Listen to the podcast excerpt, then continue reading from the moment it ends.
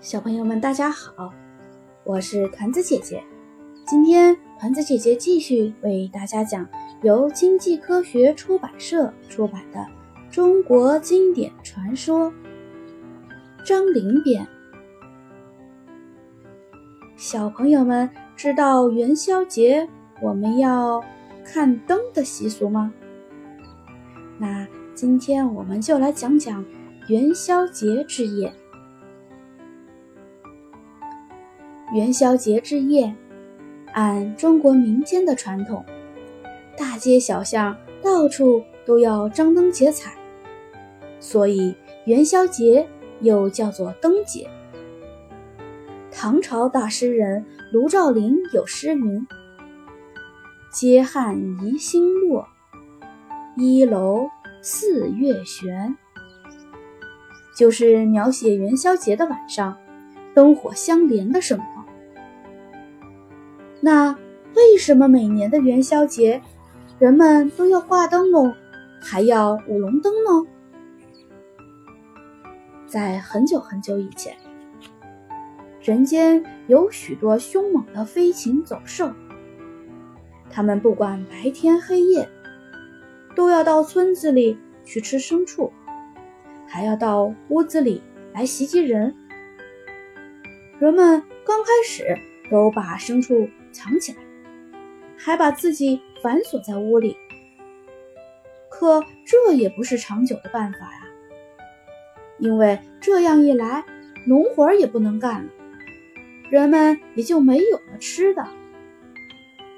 大伙儿要一起合计，为了往后能好好的过日子，就把青壮年都组织起来，去打那些飞禽走兽。几年下来。害人的禽兽慢慢少了。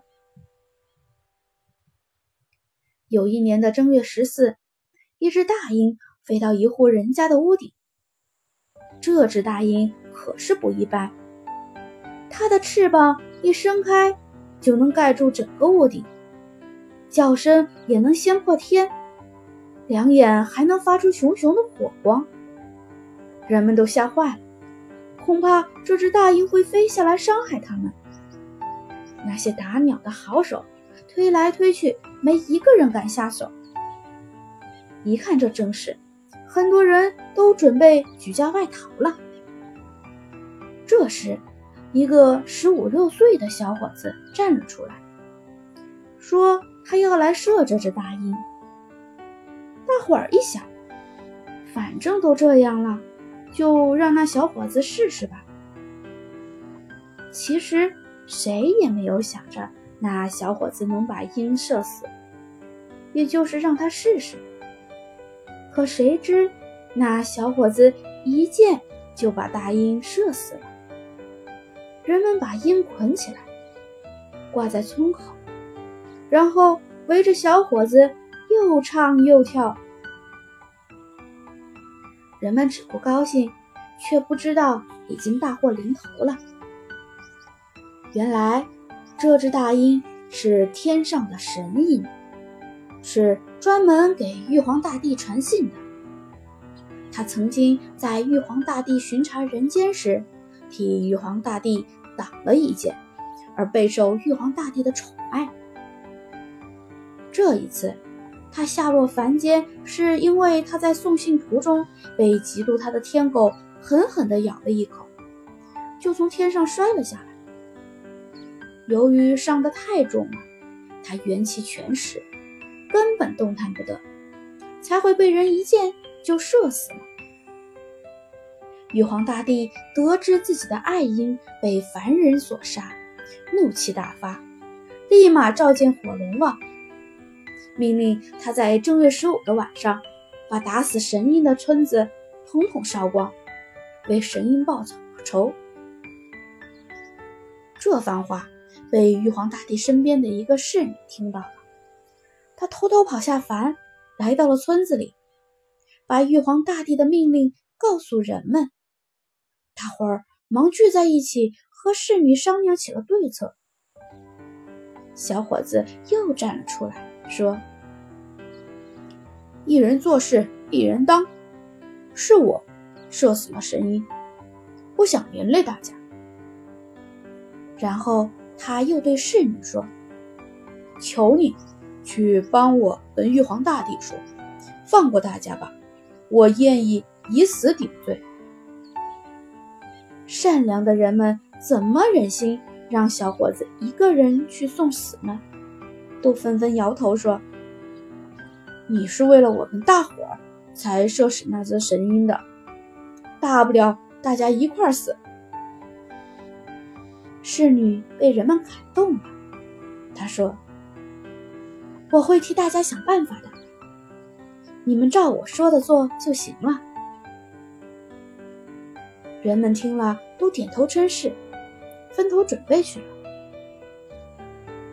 侍女也乘着祥云回到了天宫，幸好没被发现。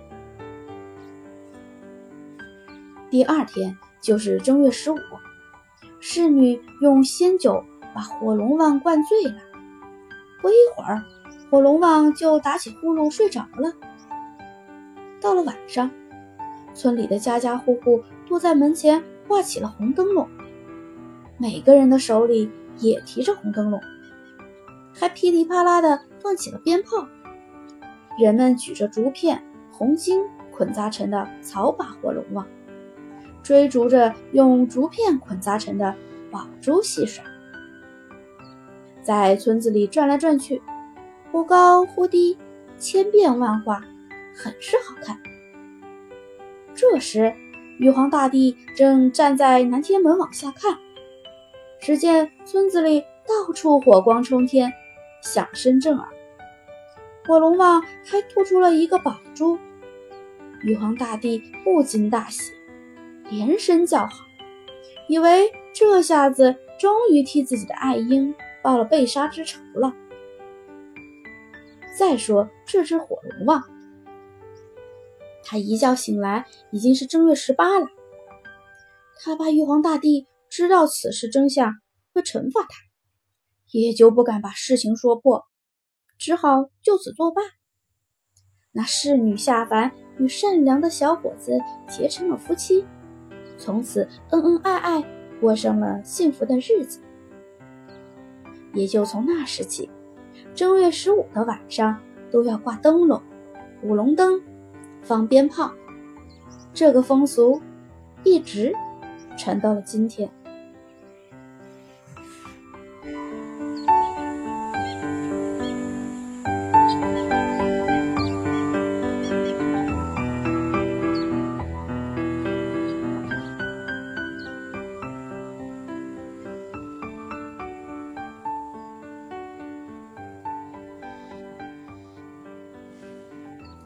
小朋友们，今天我们的元宵节之夜的故事就讲到这里，明天见。